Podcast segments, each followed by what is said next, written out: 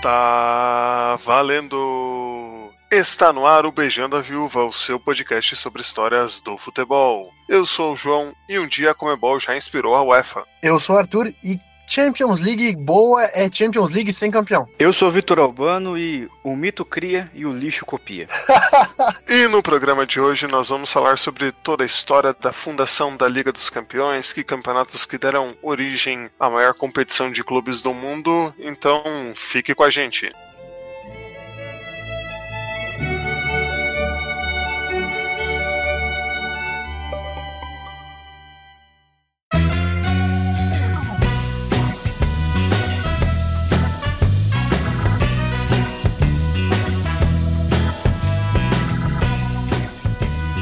Bom, no programa de hoje a gente vai falar sobre a fundação da Champions League, né? Atualmente o maior campeonato de clubes do mundo, né? Mas lá longe, lá muito tempo atrás já existiam outras ideias de se fazer campeonatos internacionais na Europa, né? Principalmente no leste europeu, as primeiras competições surgiram. A gente vai dar um panorama para vocês de como que funcionavam essas competições. A primeira, de longe, foi a Challenge Cup, que surgiu em 1897 e durou até 1911, apenas 14 edições, e reunia basicamente times de países que hoje são separados, mas na época se enquadravam como uma nação só, né, Vitor? É, a Challenge Cup era disputada por times do Império Austro-Húngaro, né? Já falamos rapidamente sobre isso no episódio número 11, sobre a Hungria, que o Império Austro-Húngaro era um, um caldeirão de, de grupos étnicos diferentes, né, de culturas diferentes, eu imagino que essa Challenge Cup foi criada meio como uma forma de aproximar esses povos, essas culturas diferentes e criar esse sentimento pan-nacional, mais unitário, assim. E o curioso é que eles chamaram só os times das capitais, né? Viena, Praga e Budapeste. Era um tanto quanto restrito. É, na verdade, eu imagino que devia ser aberto ao país inteiro, mas como o Arthur falou, né? Foi no século XIX ainda que ela começou a ser disputada. Então, imagino que os times das cidades menores não tinham condições financeiras e estruturais de viajar e disputar a competição em outras regiões do Império, né? Então, imagino que por isso que a gente vai ver que acabaram só sendo times dessas três cidades cidades que majoritariamente disputaram o torneio. E o primeiro torneio ele foi fundado pelo John Gramlich, que era fundador também de um time que era o Viena Cricket, time poliesportivo de Viena, né? É muito interessante a gente ver que é, o futebol austríaco naquela época ele tinha uma tradição um pouco maior do que as outras cidades, né? Do que os outros países. Então, da maioria dos campeões da Challenge Cup foram todos austríacos, né? É, o Império Austro-Húngaro, né, exemplificado pela Áustria nesse caso, era uma das grandes potências da Europa, então é óbvio que Viena era um dos grandes centros culturais, financeiros e esportivos. Isso se refletiu no futebol austríaco por décadas. Falamos em alguns momentos da seleção austríaca aqui já, que até a década de 50, 60, era uma seleção muito forte, principalmente antes da Segunda Guerra Mundial. Então os times austríacos, eles representavam uma força muito grande dentro do cenário esportivo europeu, ainda que de forma bem descentralizada, né? Mas a gente vê que na Challenge Cup Cup, das 14 edições, só uma os austríacos não ganharam. Então, isso reflete bastante o que a gente falou aqui.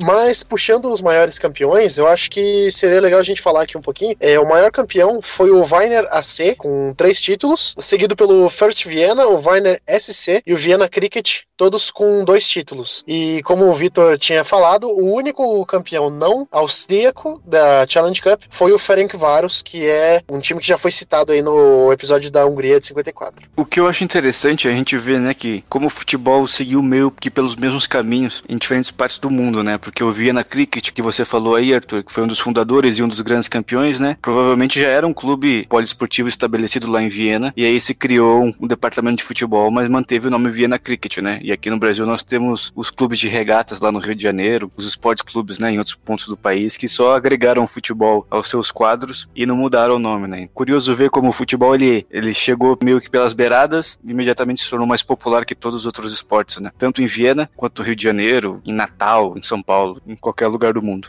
E o curioso também é que depois o torneio acabou virando a gloriosa Copa da Áustria, né? É, ele não se tornou exatamente a Copa da Áustria, né? Ele é considerado um torneio precursor, então a gente não pode considerar os times campeões da Challenge Cup como campeões da Copa da Áustria hoje. Não, não é como aqui no Brasil que os campeões da Taça Brasil e do Robertão são considerados campeões brasileiros, né? É um pouco diferente.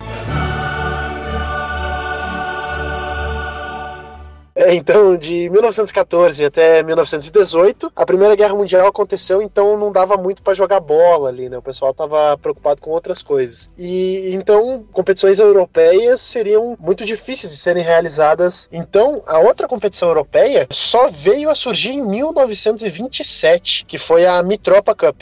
E a Copa Mitropa foi disputada por estados sucessores do Império Austro-Húngaro, né? Você falou, teve a Primeira Guerra Mundial, a Áustria-Hungria entrou em colapso, e aí surgiram várias nações independentes, né? Cada grupo cultural que formava o Império se tornou uma nação independente. E aí as principais, Hungria, Áustria, Tchecoslováquia e a Iugoslávia, que não fazia parte toda do Império Austro-Húngaro, mas tinha algumas regiões que estavam dentro do Império e, consequentemente, a Iugoslávia sempre foi um país muito ligado à Áustria-Hungria. Então foram esses quatro países que se uniram para fazer essa Copa Mitropa, né? Que mitropa, se eu não me engano, é um termo alemão? Uhum, é, mitropa é mais ou menos como é, Mitteleuropa, que os alemães falam de Europa Central, então seria mais ou menos isso. Eu acho que é interessante a gente bater num ponto que no episódio da Hungria nós falamos que o futebol servia muito como, como instrumento de formação nacional mesmo, né? Como eram países muito jovens, muito recentes, eles ainda não tinham uma identidade cultural muito bem formada. Claro, você tinha todo um panorama histórico que dava respaldo a isso, mas, mas esses países modernos precisavam construir uma história a partir da sua independência. E o futebol serviu muito para isso, né? Então eu imagino que a Copa Mitropa servia muito para isso também. Primeiro, é, como uma forma de integração. Se, se a Áustria-Hungria se pulverizou, a gente tem que imaginar que os países que vieram depois, eles eram ligados por algumas questões ainda, culturais, linguísticas ou até financeiras. Então acho que a Copa Mitropa era meio para refletir isso. A gente vai ver que mais para frente a Itália participou também, né? A Suíça e mais algumas nações da região ali, mas o cerne era a disputa ali no, na Europa Oriental, né? E acho que até por isso reflete uma questão interessante, que até a década de 50 ali, de 60, as seleções da Europa Oriental, o futebol jogado na Europa Oriental, foi um dos melhores do mundo, se não o melhor, né? Isso acabou não se refletindo muito em títulos, mas a história é inegável, que os primeiros grandes times, as primeiras grandes seleções surgiram ali. A Hungria de 54 foi só um dos, dos grandes times que surgiu naquela região, né? É, só pra gente falar sobre o comecinho dela, né? Realmente era a maior competição europeia, porque reunia talvez as grandes forças é, daquele tempo, né? Principalmente a partir de 1929, onde a Itália entrou também para a competição. A Iugoslávia saiu e entrou a Itália. E eu acho que é, é muito legal a gente perceber isso, porque a Itália talvez ela não case muito com os outros países, né? Porque assim, se a gente for falar, tá, Áustria, Hungria, Tchecoslováquia e Itália, Itália meio que parece que destoa, né? Parece muito mais algo latino do que algo do, do centro europeu e tudo mais, né? O formato da competição era muito interessante porque cada país enviava dois representantes até 1934, quando os países começaram a mandar quatro representantes. Então era realmente uma competição que se assemelha muito mais a uma Champions atual do que a Champions que seria fundada em 1955, né? E outros países acabaram entrando, né? Como o Vitor falou, a Suíça entrou em 1936 e em 1937 a Romênia entrou e a Iugoslávia voltou para a competição, né? Então a gente tinha muito mais estabelecido com mais países jogando e tudo mais, mas ela teve que ser interrompida em 1940 porque daí é, houve a Segunda Guerra Mundial, né? Novamente interrompendo aí um ciclo de competições europeias. E e é legal a gente falar também que em 1940 é, os finalistas foram definidos, mas acabou que não conseguiram jogar, né? A competição foi é, extinta ali naquele ano, faltando só uma partida, né? O Ferencváros e o Steaua Bucareste chegaram na final, mas não conseguiram disputar o título. Se a gente pensar em 1940, a guerra já estava todo vapor, então até surpreendente os times terem chego à final ainda, né? Pois é, e é muito louco a gente pensar que, imagine, você tem uma competição muito bem estabelecida, que é o auge ali do futebol europeu, e daqui a pouco você para tudo porque tá simplesmente é, acontecendo a maior guerra de todos os tempos, né? É muito louco de se pensar. É, só vou trazer aqui rapidinho os times que foram campeões nessa primeira fase, que foi a, o auge da Mitropa Cup, né? O Sparta Praga, o Bolonha e o Ferencváros tiveram dois títulos cada um. O Rapid Viena, First Viena, Áustria Viena, o UPest e o Slavia Praga com um título cada. Então a gente vê que não é era tão monopolizado o futebol ali, né? Existia realmente uma grande disputa entre os times e é muito legal a gente perceber que o Bolonha era o principal representante italiano naquela época, né? Longe de Milan ou Inter de Milão, né? E também pra gente ver como as capitais que nós falamos no começo, né? Praga, Budapeste e Viena continuaram é, mantendo seus times campeões mesmo com a expansão da, da competição, né? Que na Challenge Cup praticamente eram só essas três cidades que mandavam representantes, mas na Copa Mitropa, que era aberta até a outros países, foram essas três cidades ainda as grandes protagonistas, né? Mais ou menos como é Londres, Berlim e Madrid no contexto de hoje.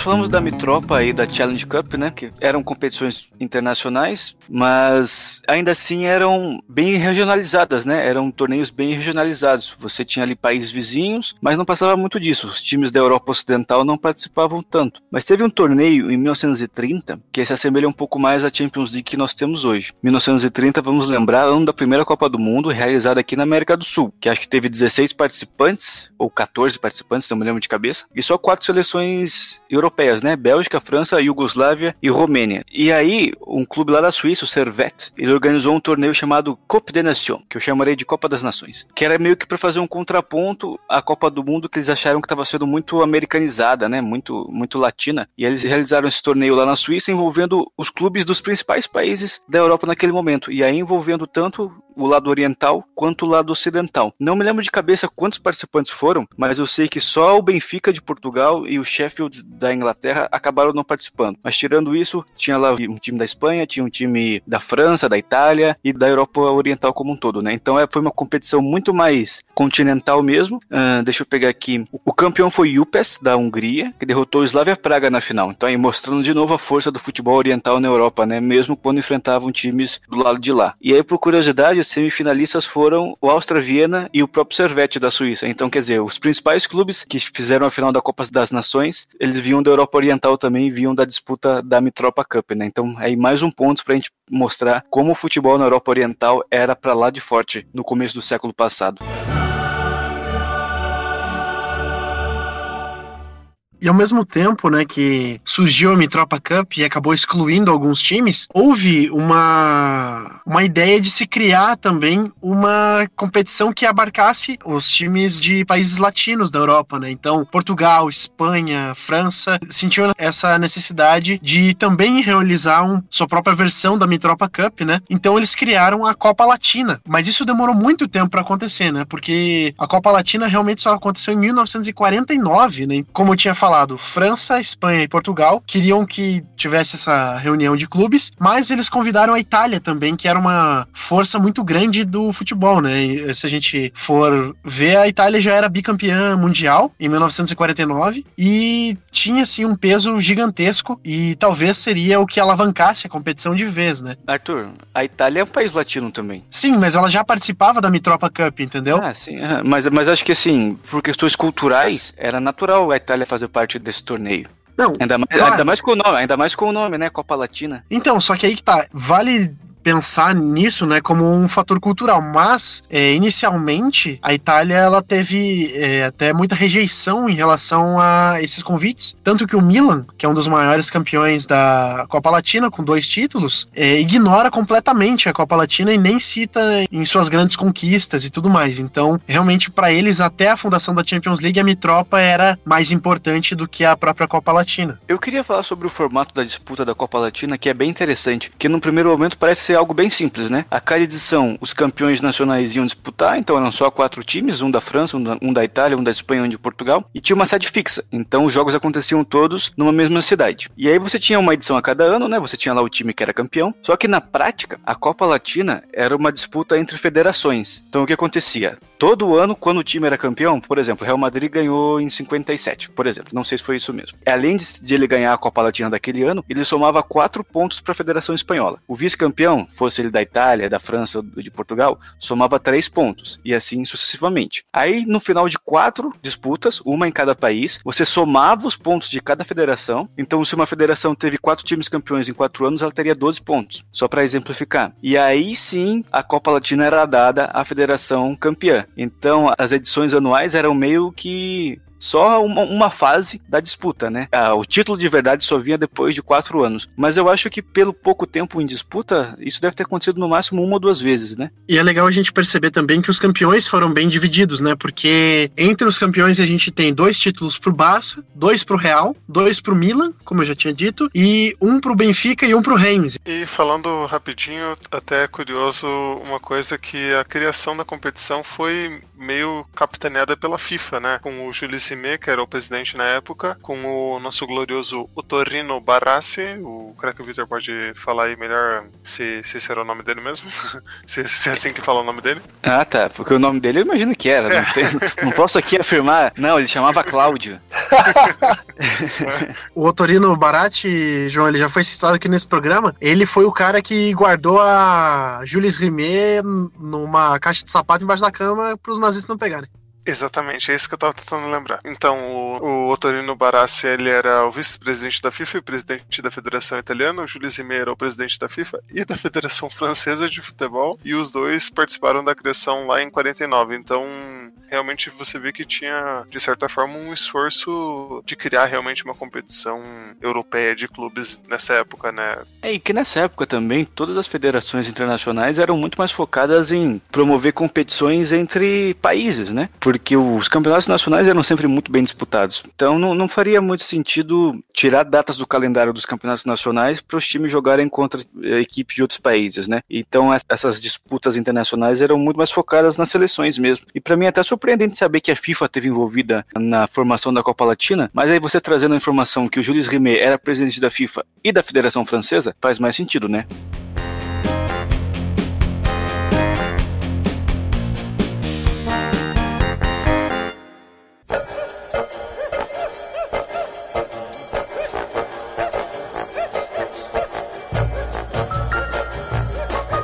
Bom, mas falamos aí de quatro grandes competições europeias, né? Competições tradicionais que aconteceram lá na Europa, mas talvez a grande influência para a criação da Champions League veio aqui da América do Sul, com o Campeonato Sul-Americano de Campeões que aconteceu em 48, que no Brasil ele é bem conhecido, ele é bem falado, porque quem ganhou foi o Vasco, né? Foi o Colo-Colo que organizou a competição em parceria com a Comebol. Ela acabou não contando com todos os campeões nacionais dos, dos 10 países aqui. Acho que um ou outro acabaram não vindo. Mas os, os grandes campeões participaram, o Vasco ganhou e foi uma competição que acabou atraindo muita atenção da mídia internacional, inclusive da imprensa europeia. Um dos veículos de comunicação que veio para o Chile cobrir a disputa foi o L'Equipe, tradicional jornal francês, na figura do repórter Jacques Ferrand. E diz que o Jacques Ferrand ficou tão impressionado com o fato da América do Sul conseguir organizar uma competição séria, reunindo todos os campeões do continente, que ele levou a ideia para a França, para o editor-chefe dele do jornal, que era o Gabriel Hanot, e juntos eles meio que desenvolveram um formato de disputa de uma liga europeia, né? Muito inspirada aqui no Campeonato Sul-Americano de Campeões. Só que eu tinha um problema, nessa época não existia a UEFA ainda. A UEFA foi fundada só em 54, no finalzinho de 54. Então eles ficaram aí sete anos trabalhando nesse formato. Quando surgiu a oportunidade, eles levaram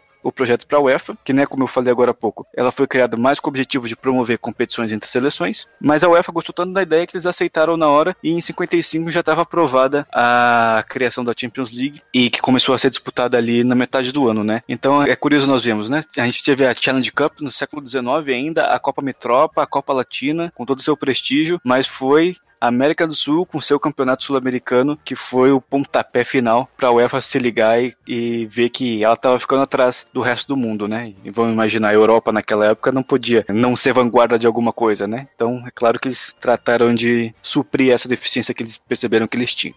E, craque Vitor, você falou que uma das equipes não era campeã nacional e, e realmente o Municipal foi o vice-campeão peruano de 47. Então, os outros times, o River Plate, o Litoral lá da Bolívia, o Vasco, o Colo-Colo, o Emelec e o Nacional do Uruguai foram todos campeões. E a Venezuela, a Colômbia e o Paraguai não tiveram representantes na, nessa primeira competição. Então... É, é, foi isso que eu quis dizer, na verdade. Irônico que o time da Bolívia é o Litoral, né?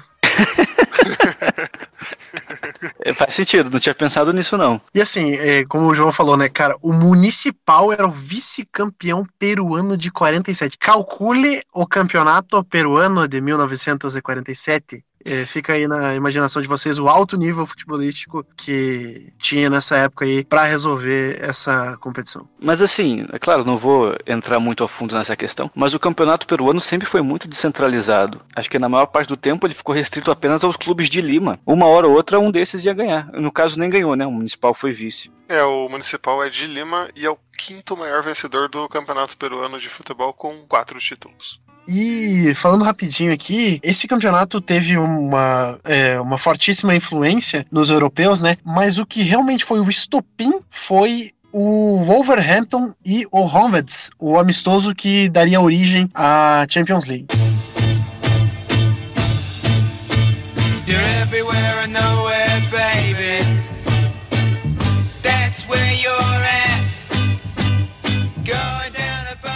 Porque nós falamos aí da, da Copa Mitropa, a Copa das Nações, e o que todas elas têm em comum é que nunca um time inglês se dispôs a participar de uma competição continental. Que é, já falamos em alguns outros programas sobre o futebol inglês nessa época, mas eles se consideravam o supra-sumo do esporte. Eles se consideravam muito acima de todos os outros. Mesmo tomando o pau dos Estados Unidos na Copa de 50, mesmo sofrendo vexames consecutivos da Hungria em 54, em 55, mas mesmo assim o futebol inglês se achava muito maior que todos os outros. Então ele simplesmente não saía para disputar nenhuma competição em outros países. Por outro lado, eles faziam questão de receber desafiantes na Inglaterra. Nós falamos aí, né, que a, a Inglaterra recebeu a Hungria em 54 lá no jogo do século, e os clubes faziam a mesma coisa, eles recebiam equipes adversárias nos seus campos e disputavam contra elas ali, mas era meio que para mostrar que eles eram muito melhores. O desafio estava do outro, os clubes estrangeiros que teriam que ganhar dos clubes ingleses para mostrar que eles estavam no mesmo nível. E em 54, o atual campeão inglês era o Wolverhampton, que de vez em quando aparece na Premier League aí, joga a Championship de vez em quando. E era um time muito bom do Wolverhampton, era treinado pelo Stan Cullis. E qual que era a diferença do Wolverhampton?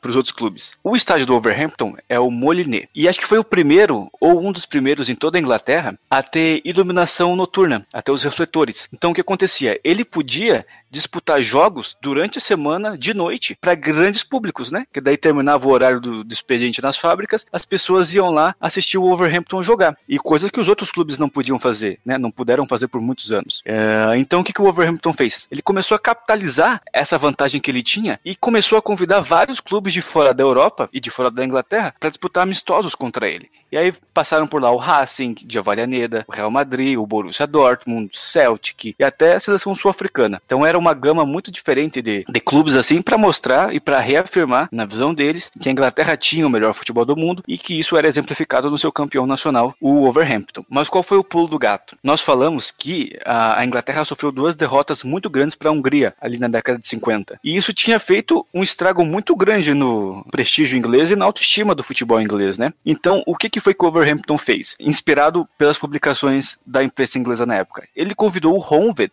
lá de Budapeste, que era a base da seleção húngara. Era lá que jogava o Puskas, o Grostic, o Kizibor, o Coxes, né? Nomes que já falamos aqui no programa. Então o Overhampton convidou o Honved para um amistoso, porque daí, se eles ganhassem dos húngaros, eles fariam o que a própria seleção nacional deles não conseguiu fazer. Ganhar da escola de futebol, que era considerada pelo mundo todo a melhor, né? A, a, com futebol mais vistoso, com mais gols. E aí, em 13 de dezembro de 54, ocorreu esse jogo, o Wolverhampton em Honved, com a vitória do Wolverhampton por 3 a 2 E é curioso ver como a história se repete, né? Nós falamos que na, na final da Copa de 54, a Hungria saiu na frente muito rápido, abriu 2 a 0 muito rápido, mas como o campo estava pesado por causa da chuva, eles começaram a cansar e permitiu que a Alemanha Ocidental virasse o jogo e ganhasse por 3 a 2 E foi exatamente o que aconteceu né, nesse jogo. O Honved abriu 2 a 0 com 14 minutos, só que aí aconteceu o seguinte, estava chovendo e o Stan Cullis, que era o, o técnico do Wolverhampton, ele tinha visto a final da Copa de 54 e ele viu como a Hungria cansou ao longo do jogo. Antes do jogo, ele pediu para molharem o campo, então o campo estava muito pesado. E o Honved começou a cansar. Aí no segundo tempo, o Wolverhampton foi lá, virou para 3 a 2 e aí no dia seguinte os jornais da Inglaterra todos falando, né? O Wolverhampton é o melhor time do mundo, é praticamente o campeão mundial, porque ganhou de todos os clubes que vieram aqui na Inglaterra e ganhou do próprio Honved, a base da, da seleção mais vistosa daquele momento. Ô Vitor, será que algum narrador húngaro, quando ouviu que abriu 2 a 0 falou que 2 a 0 é um placar perigoso? É possível, mas ele deve ter falado isso em húngaro. É, não, tá.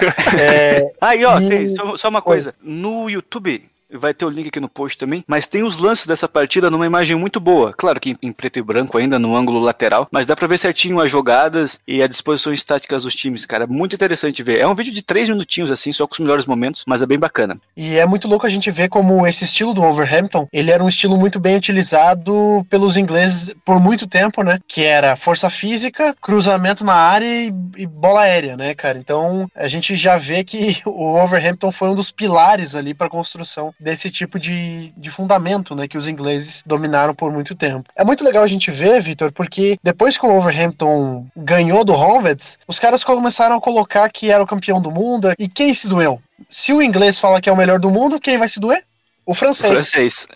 né? Exato. Então, os jornalistas do L'Equipe, né, o, o que a gente já falou, o Ferran e o Gabriel Hanot, eles eram muito idealistas né, de fazer uma competição europeia e a partir do momento onde um time começou a falar que era o melhor do mundo, eles falaram, não, a gente tem que provar que vocês são os melhores do mundo. Então a gente vai ver se vocês são os melhores da Europa, primeiramente, para daí ver se vocês são do, os do mundo. Por isso que eles começaram a articular nas redações do jornal mesmo todas as visões de uma competição europeia só com os campeões para ver quem seria o melhor time da Europa na época. E é muito louco porque, como você tinha dito, é, esse amistoso aconteceu em 13 de dezembro de 54. E a primeira edição da Champions já aconteceu em 55. Então eles correram de um jeito que talvez hoje não seria possível desenvolver uma competição desse tamanho em apenas seis meses, né? Mas aí os caras estavam movidos pela força do ódio, né? Principalmente os franceses. Porque o Gabriel Hanot, que era o editor do L'Equipe, ele chegou a escrever uma coluna na mesma semana do jogo do Wolverhampton em resposta à imprensa inglesa, falando isso aí que você disse, né? Porra, vocês não são nem os campeões continentais, quem dirá mundiais ainda. Ele até usou alguns exemplos, tipo, vocês foram jogar em Moscou? Foram jogar em Lisboa? Então, então vão tomar no c... Não sei se exatamente foi esse termo que ele usou, que ele usou. Foi em francês. É, foi. né, acho que muito movido pela experiência que, que ele e o Jacques Ferrand tinham tido com o torneio aqui na América do Né? Eles viram que ali era possível definir um campeão continental e que o Wolverhampton estava fazendo tudo errado. E aí, por título de curiosidade, o Wolverhampton disputou duas vezes a Champions League, nunca passou das quartas de final. Então, né, importante ver que tem uma diferença grande entre você dizer que é e você ser de fato o campeão de alguma coisa. E é muito legal uma série que o Globo Esporte fez há um tempo atrás, quando a Champions completou 60 anos, né, em 2015. Eles entrevistaram os, um dos criadores, né, que é o Jacques Ferrand, que na época ainda era vivo, infelizmente ele morreu nesse ano com 99 anos. É, mas é legal ver que ali talvez seja uma das melhores entrevistas que eu achei com ele, falando sobre todo esse processo, como foi, e também vai ficar o link aqui embaixo para se vocês quiserem ver toda essa fundação da Champions League, os primeiros anos, né, década de 50 e 60 na Champions League, tá o link aqui embaixo no post. Jacques Ferrand trabalhava no L'Equipe, principal publicação esportiva francesa. Aos 95 anos, lembra de cada um dos primeiros passos que conduziram à criação da Liga dos Campeões da Europa. Gabriel Hanot. O jornalista Gabriel Hanot viu as manchetes dos jornais ingleses e disse: Antes de considerarmos uma equipe a melhor do mundo, precisamos criar uma competição oficial entre os melhores clubes europeus. Aí sim saberemos quem é o melhor de verdade. Que permettrait vraiment de dire ce club est le meilleur puisqu'il a gagné. A UEFA, recém-fundada, que resistiu à ideia de início, acabou cedendo à pressão. Immédiatement. La première, c'est la FIFA. A FIFA cobrou da UEFA que entrasse na negociação para organizar o torneio. A entidade criou a Copa dos Campeões da Europa no mesmo ano, em 1955. Não acredito que haja outra competição que tenha sido concebida e realizada tão rapidamente. C'est-à-dire avec quelle rapidité tout ça a été fait.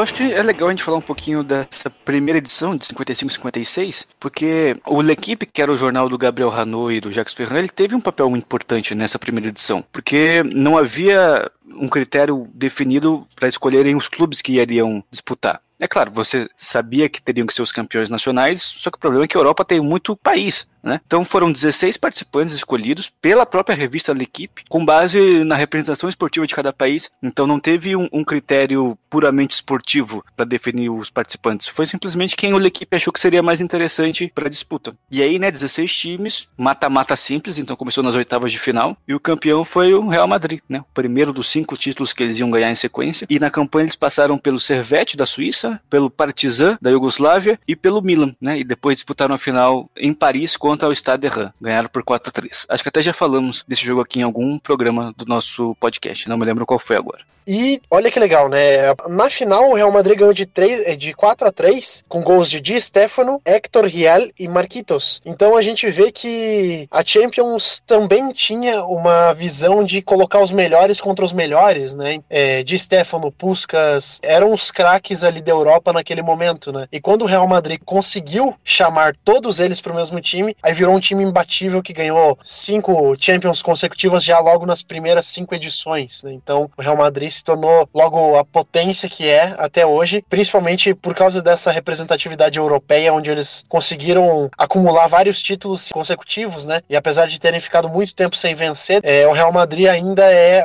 a maior equipe em relação à Champions League. E hoje em dia, quando eles ganham uma Champions, eles já nem comemoram direito. É curioso a gente fazer um exercício de imaginação, né? Se a Champions League tivesse sido criada 10 anos antes, 15 anos antes, provavelmente esse título de maior clube do mundo, com mais conquistas, talvez ao Honved da Hungria, a algum clube da Tchecoslováquia, da Europa Oriental, porque, né, no momento onde esses clubes dominavam o cenário europeu e internacional, eles não tinham como se provar. Então, isso ficou só na história, ficou só na memória. Uh, a escola da Europa Oriental foi muito importante, muito representativa para o futebol moderno, mas isso acabou não se refletindo em títulos, em conquistas, né? O Real Madrid teve a sorte de ganhar na hora certa, de emendar cinco títulos na hora certa, algo que provavelmente não teria acontecido décadas antes.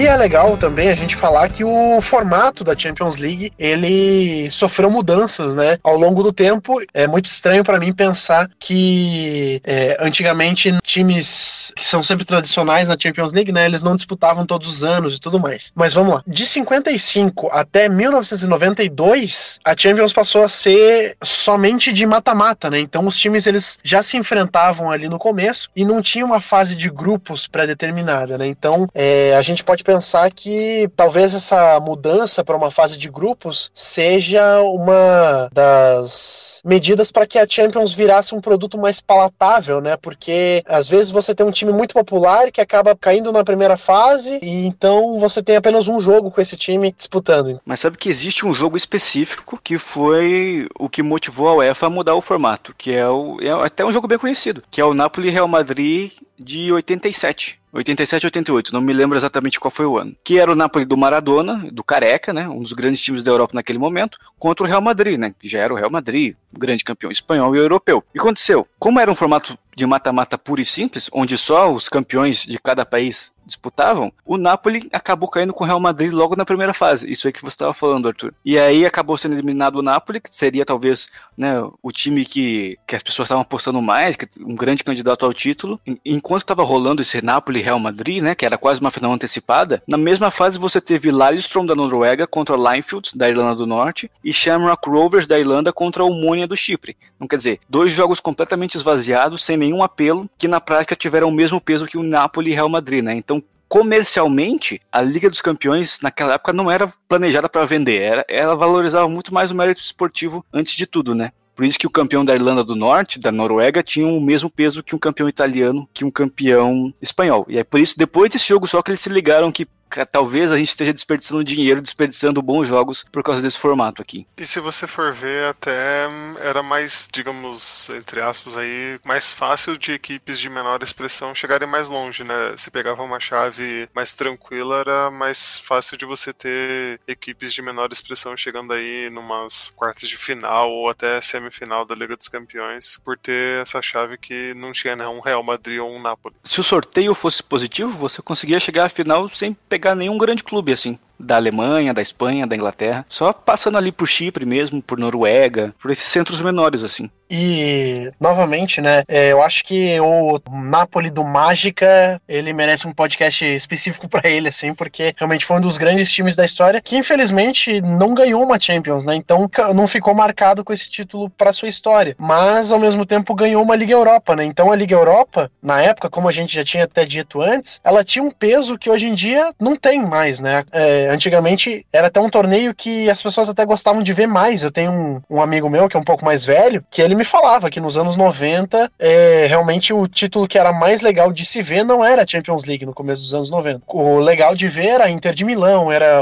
times que não tinham sido campeões nacionais, mas que tinham jogadores com mais apelo popular aqui no Brasil, né? E só falando sobre o formato, as fases de grupos como a gente conhece hoje só foram introduzidas em 2003, 2004, então são que 15 anos só. Porque quando decidiram que teria que ter uma fase de grupos no, no torneio para valorizar esses grandes times, eles colocaram nas semifinais só. Então as semifinais se tornaram dois grupos de quatro times, né? E o campeão disputava a final. As, as primeiras fases ainda você tinha um perigo de cair dois times grandes na mesma na mesma chave e um deles cair, sabe? Mas ele demorou um tempo para chegar no formato que a gente tem hoje.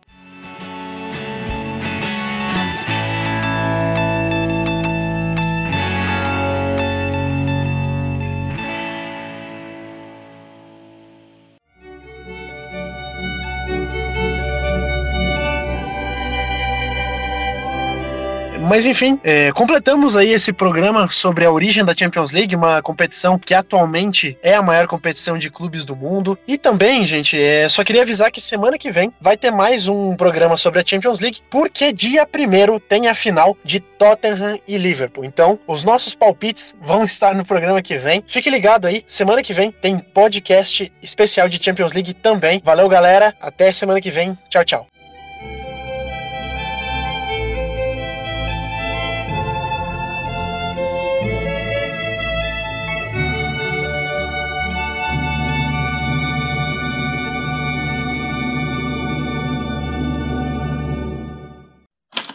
Este podcast foi editado por Icarus Produtora, soluções em audiovisual.